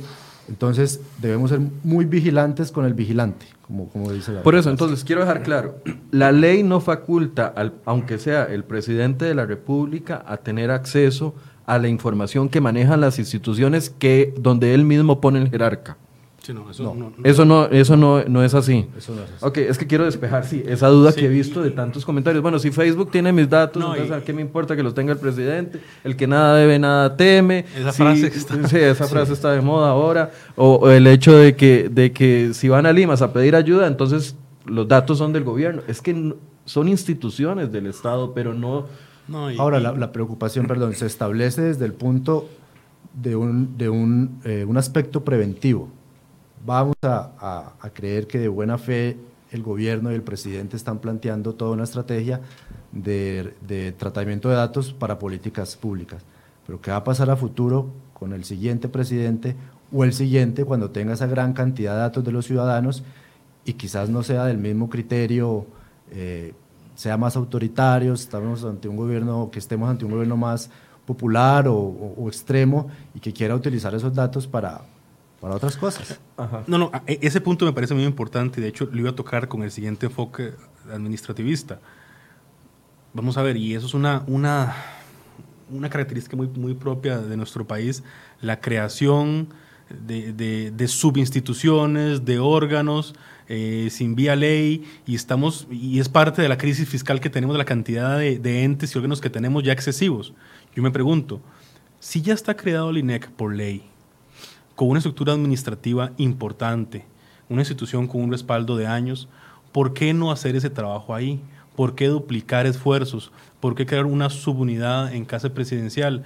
Y, igual, parto yo de la buena fe, no, es que tal vez estén haciendo algo a nivel de secreto para dañar a alguien, creo que, tal vez no es eso, pero ¿por qué no utilizar los recursos ya existentes para, que, para, para qué crear cosas nuevas de, en el punto de vista de unidades y no trabajar con el INEC que tiene esto y poder de forma transparente hacer el asunto más expreso y con una mejor comunicación, que creo que aquí fue el principal fallo, porque como yo les digo, si, si se arreglan ciertos aspectos del decreto y de la ley, el asunto podría caminar, pero el, tema de la comunicación fue tal vez de los principales fallos. Y bueno, Michael, usted es experto en eso y, y nos dirá, pero, pero pucha, siento que el asunto se pudo haber manejado diferente. La otra pregunta que tengo técnica es, ¿qué validez tuvo el decreto? Porque, a ver, todos hemos repetido hasta el cansancio de que se firmó en octubre, pero se publicó hasta el pasado lunes y estuvo vigente prácticamente solo cinco días, de lunes a viernes, porque el viernes lo deroga el gobierno. Entonces, el decreto, un decreto vigente durante cinco días, no justifica la obtención de bases de datos en 18 meses atrás, ¿o sí? No, no, no, no, vamos a ver. Eh, no puede existir una aplicación según retroactiva. retroactiva a la norma, es el artículo 34, en especial cuando estamos hablando de derechos fundamentales, o sea, no, no podría ser que, que el decreto estuvo unas horas o unos días y eso es una, una agua, justificación. Agua bendita para atrás, no, no, no, no lo es. Por eso, entonces las bases de datos se obtuvieron de forma, sin, bueno, no voy a decir ilegal, aunque quisiera decirlo, pero no lo voy a decir, de una forma no respaldada por ningún marco jurídico. Bueno, no, no apegada a la ley, recordemos que eh, la administración está obligada por el principio de legalidad, que, solo que, solo sus actos pueden estar regidos por lo que dispone la ley y no como dijo la, la directora de la Agencia de Protección de Datos, diciendo que como la ley no lo establecía, sí se podía hacer. No, no, no. Y ahí se equivocó pues tremendamente. Pero ahí se equivocó en la, en la primera clase de Derecho de, de la universidad, ¿verdad? Eh, sí, eh, lo que preocupa es lo que ha pasado durante el último año, año y medio. De hecho, está, eh, ayer que estuve viendo la, entrevista que le hicieron a, Fernández acá, recordé que el año pasado estuve en un evento con él de Ciudades Inteligentes, donde él expuso acerca de, este, de este programa que ya venían adelantando hace unos meses. Entonces es algo, un trabajo que ya venían haciendo sin, sin, sin tener nosotros el conocimiento de qué estaban haciendo, qué protocolos, qué tecnologías. Por ejemplo, el, el, derecho de determinación informativa permite al ciudadano, al dueño de sus datos, saber qué están haciendo con mis datos, con qué finalidad, en qué plataformas, en qué medios, cómo los puedo yo accesar. Eh, hoy día, si yo podría ir a presidencia con un formulario que, a, pedir ese derecho, bueno, ok, dígame qué información tienen mía, qué tratamiento han realizado, cómo la puedo yo accesar, cómo la puedo ver. Todo eso garantiza el, derecho de autodeterminación informativa. Ese punto que usted dice es muy, muy importante porque es algo que, como el decreto tuvo vigencia al menos cinco días, y, y está claro que hubo una operatividad con, con y sin decreto, cualquier costarricense podría hacer eso que usted está diciendo, válida totalmente.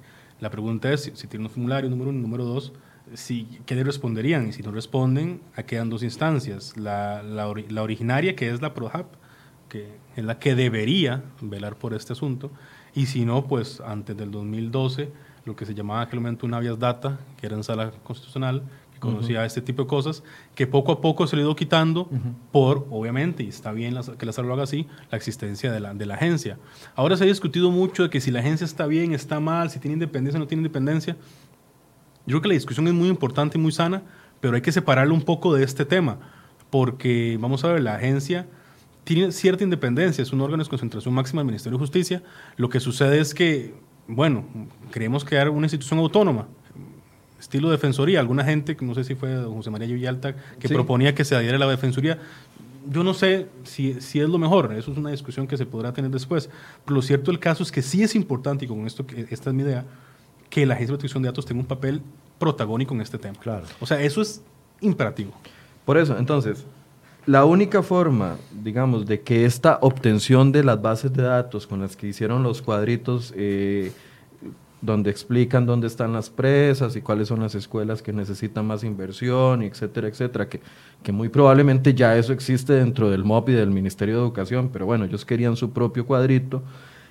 La obtención de esos datos bajo el marco del decreto, lo único que podría ser justificable fue lo que se obtuvo entre lunes pasado y viernes pasado que estuvo vigente el decreto. Sí, vamos a ver, haciendo la siguiente diferencia excepto que se traten de eh, bases de datos públicos con datos, de, datos, datos totalmente públicos, por ejemplo, que hayan hecho el famoso CUSIS del cuadrito con datos del registro de la propiedad inmueble, una cosa así. Eso, ahí el asunto no necesariamente una nulidad. Distinto es el caso de que hayan trabajado antes o durante el decreto con datos socioeconómicos míos, del suyos, del tema de Limas, ahí el asunto es distinto. Entonces, dependerá del tipo de base y dependerá del tipo de dato. Si fue un informe sacado del registro público, eso sería tal vez irrelevante. Pero creo que ahí no, ahí no está lo que ellos estaban buscando. Y cuando digo buscando, lo digo en el sentido de, los datos un poco con, con mayor incidencia. No creo que anden por ahí alguna noticia vi que se revisaron los vehículos de, la, de una embajada. Eh, en realidad, eso ha causado mucha polémica. Fue una declaración, tal vez Angie búsquela para, para que la pongamos, fue una declaración de la, eh, de la defensora de los habitantes ayer, donde dice que donde ve los datos que hay dentro de una de las computadoras, le llama la atención de que para qué necesitan identificar que hay 89 vehículos de la embajada americana. Por supuesto que esto genera reacciones a favor o en contra.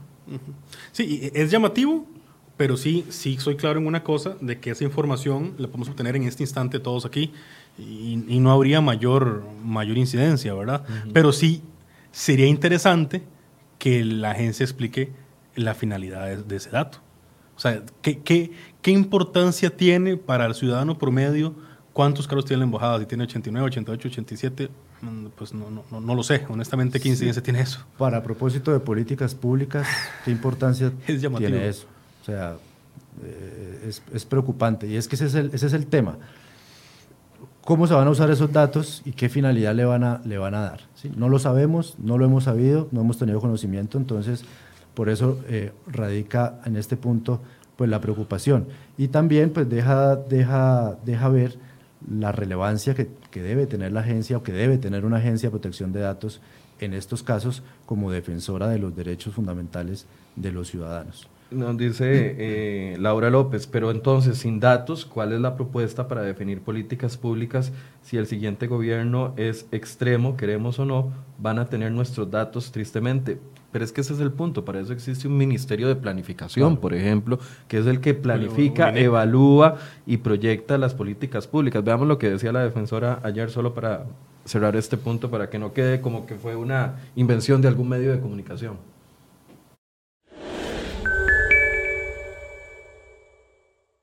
cosas que estábamos viendo es la importancia de la, de la información que se está recibiendo. ¿Qué sirve O sea, ¿para qué sirve esta información? Si estuvimos, el equipo técnico de la Defensoría, estuvimos trabajando todo el fin de semana viendo esos cuadros, viendo la información que tenían ahí. Y por ejemplo, eh, la flotilla de carros, que eso eh, estaba en la formación, en la base de datos. Esa flotilla de carros no tienen eh, flotilla de la, Contraloría. No hay números ahí, no hay de CONAPTIS, no hay de CONAPAM, no hay de la Defensoría, pero sí tenemos 89 vehículos de la Embajada Americana. Entonces eso hay que pensar qué es el objetivo para tomar decisiones con eso. Después otro, otro caso que ha estado llevando la Defensoría, que es el caso del Liceo de Chacarita de Punta Arenas. Cuando usted va a los datos a la base de datos que tiene este, este equipo, si usted solo ve los datos, son claros que los datos lo que van a decir es el colegio no está mal. Pero si usted va en persona y nosotros que estuvimos ahí con el, cuerpo de bomberos, el cuerpo de bomberos nos estaba diciendo de 1 a 10, este es un 11 que se puede incendiar inmediatamente. Pero la base de datos no está diciendo eso. Eh, bueno, eso es lo que dijo la defensora, nadie se lo está inventando ni sacando de, la manga para afectar o no la imagen del gobierno. Es ahí la, calidad de los datos y la utilización de los datos donde toma relevancia, aunque sean de acceso libre, porque son de interés sí. de una unidad que quiere crear política pública. Y, caemos en el tema de la amplitud del artículo 7 de nuevo.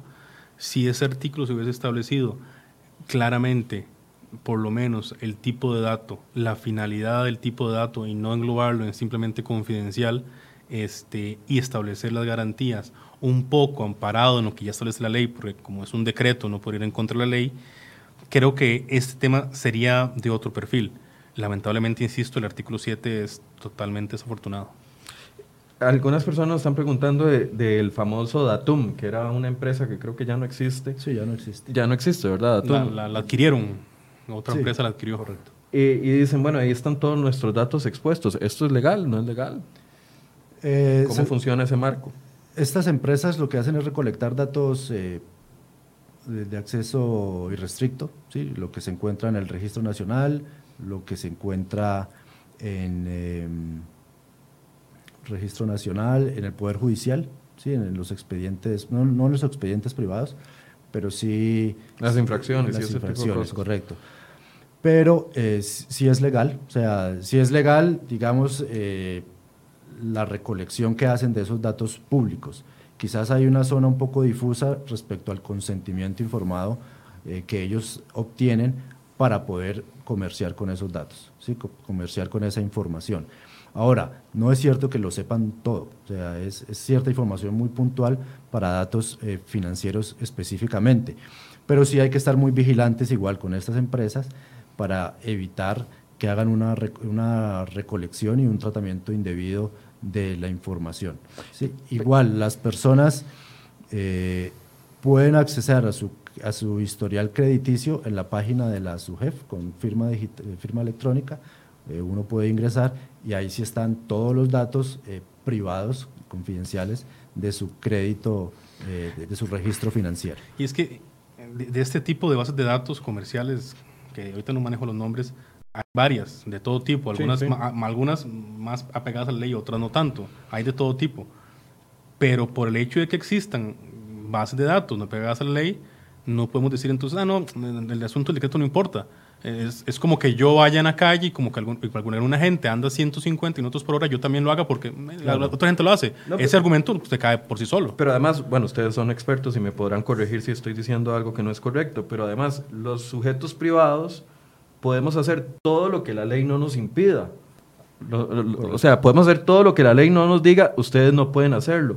En el caso de los sujetos públicos o del Estado, puede hacer solo lo que la ley le permite. Y si una ley no le permite específicamente hacer lo que están haciendo, no pueden hacerlo, o estoy equivocado. Eso es correcto y, mucho menos en este caso como lo han intentado hacer es interpretar de manera tan amplia la restricción o la limitación de un derecho fundamental, que es una de las críticas que yo hago.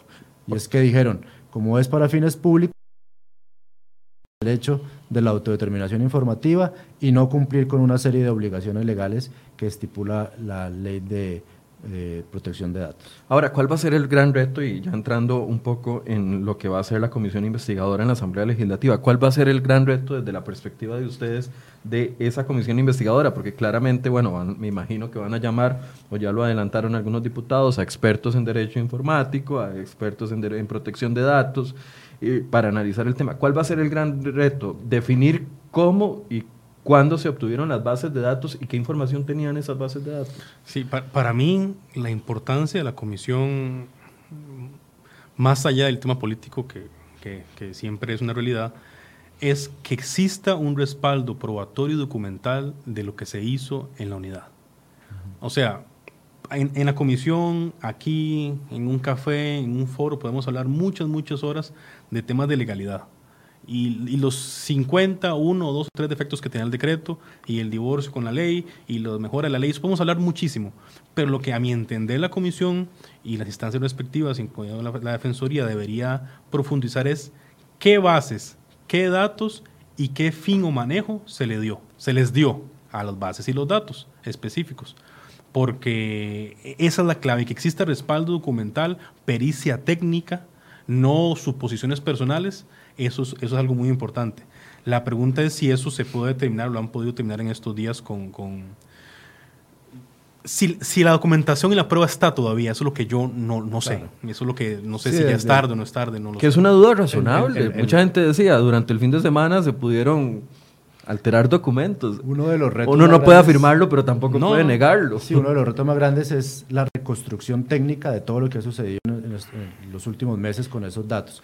Y no solo que yo veo que se está enfocando mucho la investigación en, en el despacho presidencial, sino en todas estas instituciones que proveyeron los datos, porque si nos vamos a pegamos a la ley, ellas también están eh, faltando a la ley, entregando los datos personales que el ciudadano les encomendó, ¿sí? pensando que se iban a utilizar con unos fines específicos y no imaginando que el señor presidente los vaya a tener en su despacho. Por ejemplo, hablaban que hicieron una un convenio con Waze y que se hace a través de un API, lo hacen de manera técnica para Waze otorgar ciertos datos, digamos en este caso al UPAD.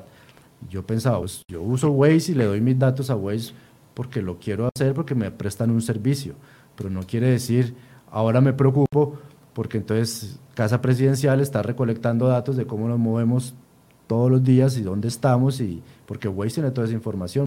He visto gente que incluso le ingresa el número de placa a Waze de su vehículo. Waze sabe, si lo usamos muy seguido, eh, dónde vivimos, dónde trabajamos, dónde estudiamos, dónde nos movemos.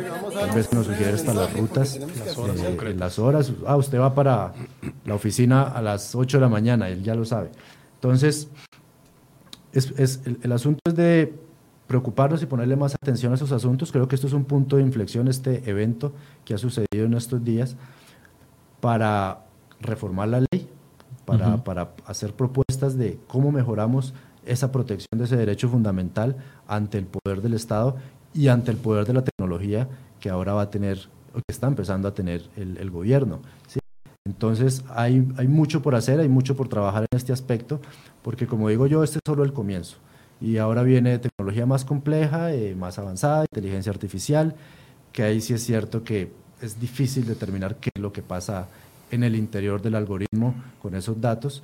Y bueno, hay que estar muy atentos en esa materia. y es importante que en cualquier proyecto de, de ley o de análisis de este tema del decreto como tal, exista participación de la sociedad civil porque sí, es muy importante los insumos, obviamente, que se vienen desde las instituciones públicas oficiales, eso, eso es importantísimo y es clave de la tecnocracia, pero también que la gente sepa con apertura, y en eso la Defensoría podría ayudar muchísimo, qué es ese tipo de temas, para qué son, la ley cómo se puede mejorar, qué se puede ajustar, el decreto, qué el decreto es salvable. Creo que hay cosas que podrían salvarse perfectamente las ideas generales del decreto, pero que la sociedad civil realmente se entere de esos asuntos.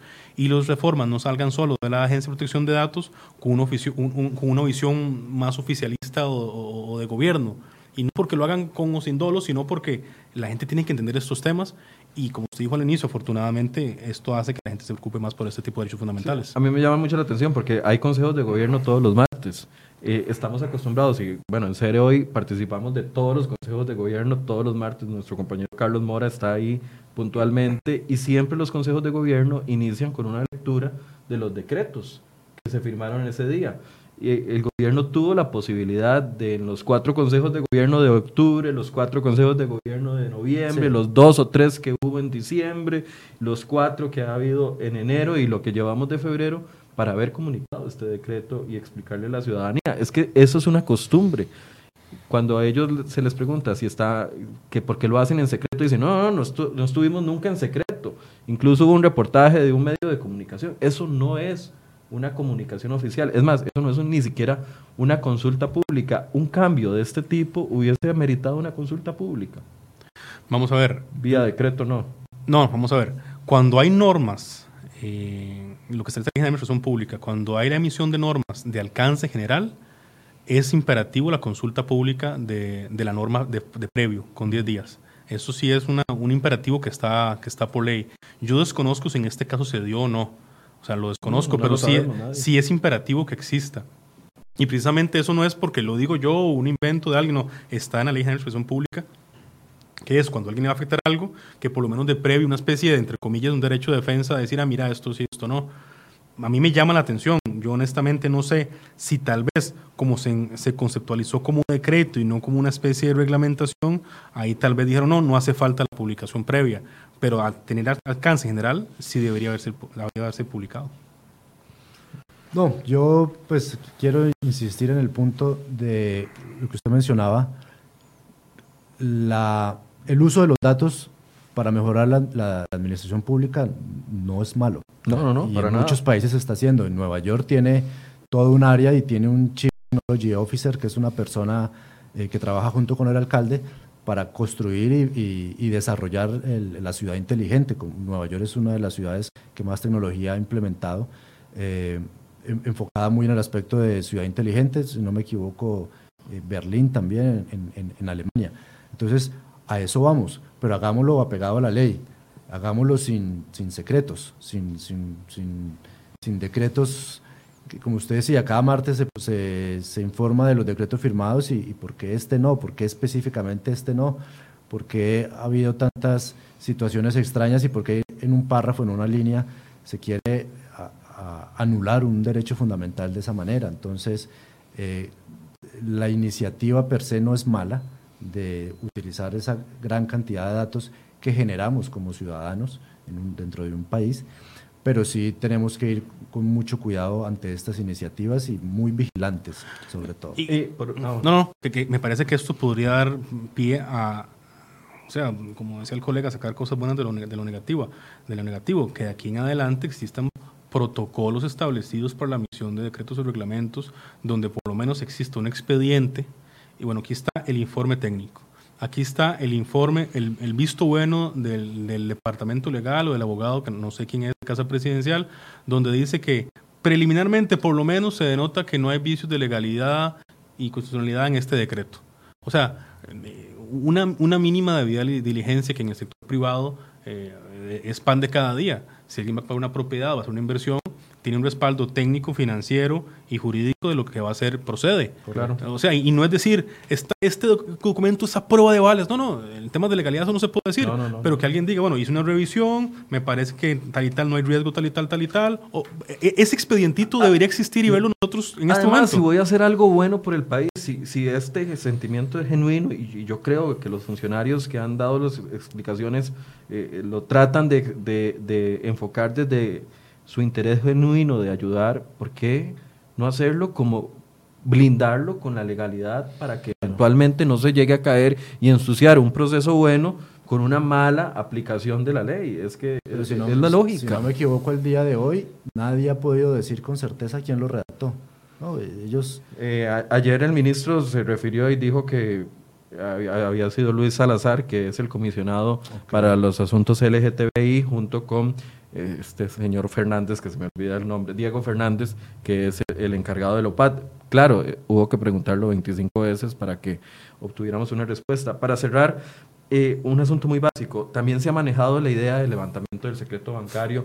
eh, lo dijo el ministro, ha generado preocupaciones. Ahora teníamos temprano a eh, don Enrique Egloff de la Cámara de Industrias que mostraba eh, mucho apoyo a la línea de gobierno. En ese específico no mostraba apoyo en el tema del secreto bancario y ha preocupado a muchas personas. Y muchos dicen, bueno, el secreto bancario no debería existir porque en la OCDE, aquí, acá.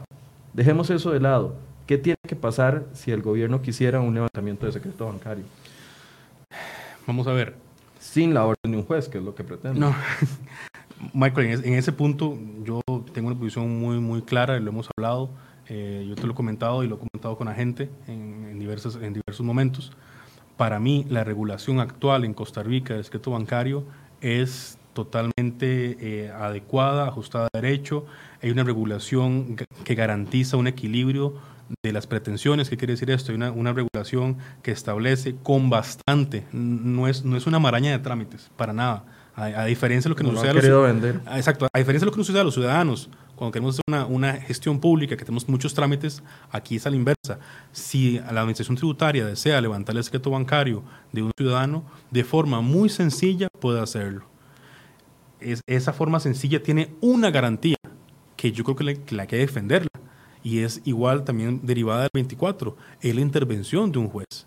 Un juez, ¿por qué? Porque es un tema de pesos y contrapesos. Un juez que al menos de forma básica y preliminar revise de que no se está tratando de, de- de una persecución específica, que no se está tratando de algo general sin ningún indicio de nada. Es simplemente un contrapeso mínimo que establece plazos sumamente cortos para que eso, se- eso proceda. Si hay críticas en- de, de la mora judicial, como lo dije en su momento en otro programa, que hay en, todas las, en todos los juicios, lo vemos día a día, yo- yo- esperamos años por muchos, muchos procesos, el asunto es mejorar y fortalecer el Poder Judicial desde adentro, no quitar las garantías. Pero si insistieran en la idea, tiene que haber una reforma de ley. Reforma de ley que a mi entender ya tendría bastantes vicios y podría caerse en la, podría caerse en la sala. Entonces sí, sí, la respuesta es sí, debería ser reforma de ley, pero yo personalmente considero que esa reforma de ley tendría serios vicios.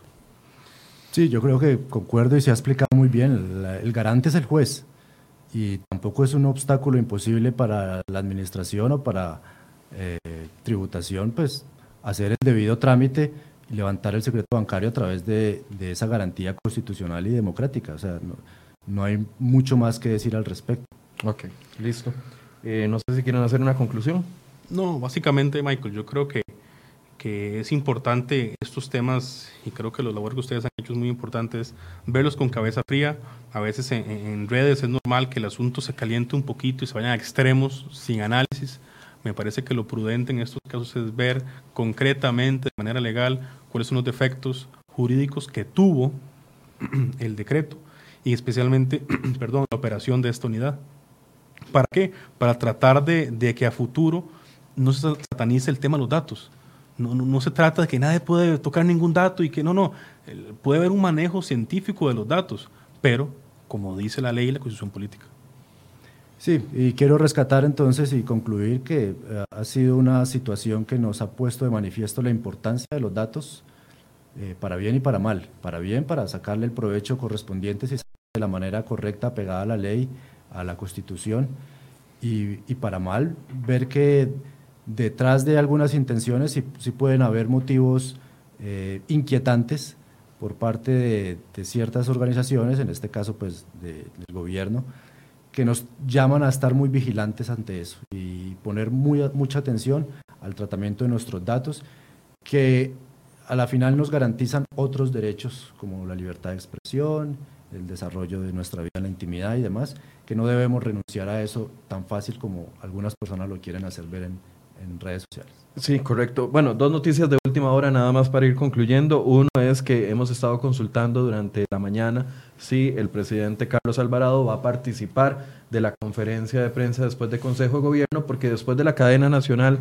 que hizo el día de ayer, donde acepta el error, pero no señala ni responsables, no señala ninguna actuar político para poder enmendar la situación, entonces esto genera preocupación. La respuesta de Casa Presidencial es que no está previsto que el presidente dé más declaraciones al respecto sobre este tema. Y también en esta misma línea, eh, el gobierno de la República envió una nota a la Fiscalía General hoy poniéndose a disposición de la Fiscalía General para cualquier investigación, cosa que no es necesario porque ya inició una investigación por este tema. Antes de irnos, les presentamos ahora sí la información correcta sobre las noticias más importantes del día de hoy a cancerohoy.com. CR Hoy Noticias presenta las 5 del día. Y en nuestra portada podrá encontrar un reporte completo sobre una funcionaria de apellidos Ávila Bolaños que pasó a ocupar de una plaza de confianza en el Ministerio de Vivienda a una de propiedad en el AIA. El ministro Víctor Morales fue quien pidió dejar sin efecto el nombramiento como asesora. Además, el proyecto o el trayecto de 50 kilómetros de la Ruta 32 sería ampliado a cuatro carriles y el gobierno sigue con la idea de concesionar la ampliación de esta vía en el tramo de San José, Río Frío. Además, Recope, Casa Presidencial y el Ministerio de Ambiente y Energía no se ponen de acuerdo sobre el decreto para mezclar y vender gasolina con etanol. La institución y presidencia buscan un decreto, pero el ministro dice que se puede empezar sin el documento. Los decretos siguen. Y el ex rector de la Universidad Estatal a Distancia, UNED, se autoaprobó una millonaria cesantía antes de abandonar la entidad. Este hecho es investigado desde hace más de un año sin ningún resultado aún por la Procuraduría de la Ética Pública. Y por último, sobre el mismo tema que hemos abordado hoy, el Ministerio Público confirma a CROI.com que hay cuatro denuncias contra el gobierno por la creación de la unidad de análisis de datos confidenciales y en la sala constitucional ya hay dos acciones interpuestas.